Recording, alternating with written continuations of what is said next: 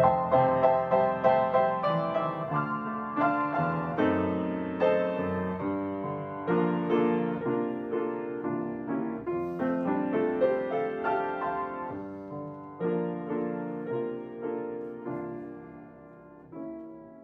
miércoles 12 de octubre estamos estudiando nuestra lección número 3 que se titula Comprendamos la naturaleza humana.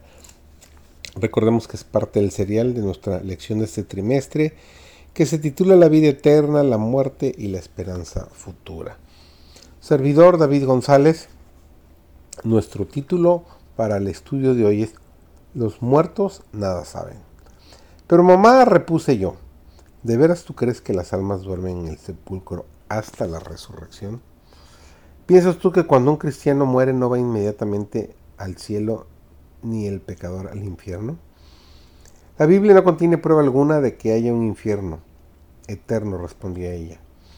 Si existiese un lugar tal, el libro sagrado lo mencionaría. Hasta pasados algunos meses después de esta conversación, no volví a oír nada más referente a dicha doctrina. Pero durante este tiempo reflexioné muchísimo sobre el asunto. De manera que cuando oí una predicación en que se expuso esto, creí que era la verdad.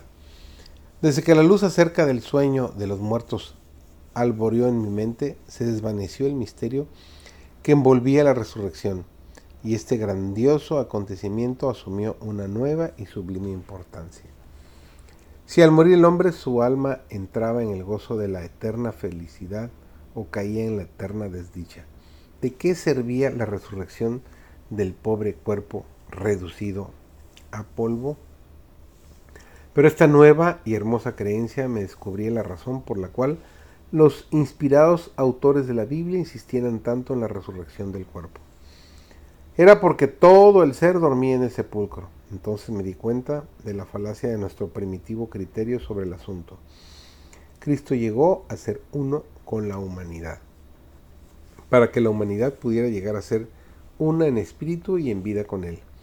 En virtud de esa unión, en obediencia a la palabra de Dios, la vida de Cristo llega a ser la vida de la humanidad. Él dice al penitente, yo soy la resurrección y la vida. Nos dice Juan capítulo 11 y el versículo 25. La muerte es considerada por Cristo como un sueño, silencioso y oscuro sueño. Habla de ella como si fuera de poca importancia. Todo aquel que vive y cree en mí, dice él, no morirá eternamente. Nos dice Juan capítulo 11 versículo 26.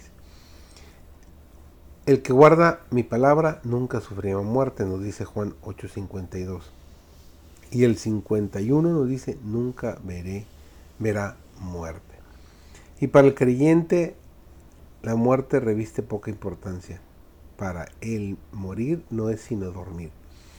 Nos dice primera de Tesalonicenses 4, versículo 14, también traerá Dios con Jesús a los que durmieron en él. El hombre está dotado originalmente de facultades nobles y de un entendimiento bien equilibrado. Era perfecto y estaba en armonía con Dios. Sus pensamientos eran puros, sus designios santos. Pero la desobediencia, sus facultades se pervirtieron y el egoísmo reemplazó el amor. Su naturaleza quedó tan debilitada por la transgresión que ya no pudo, por su propia fuerza, resistir el poder del mal.